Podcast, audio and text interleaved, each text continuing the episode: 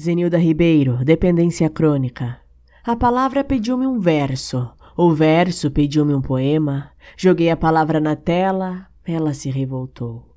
Disse-me em tom irônico: Já não mais quero verso ou poema, quero crônica. Eu presa a ela, na tela, ainda em branco, tomada por seu encanto, disse-lhe no entanto: Usa-me então. Sou tua serva, uma dependente crônica.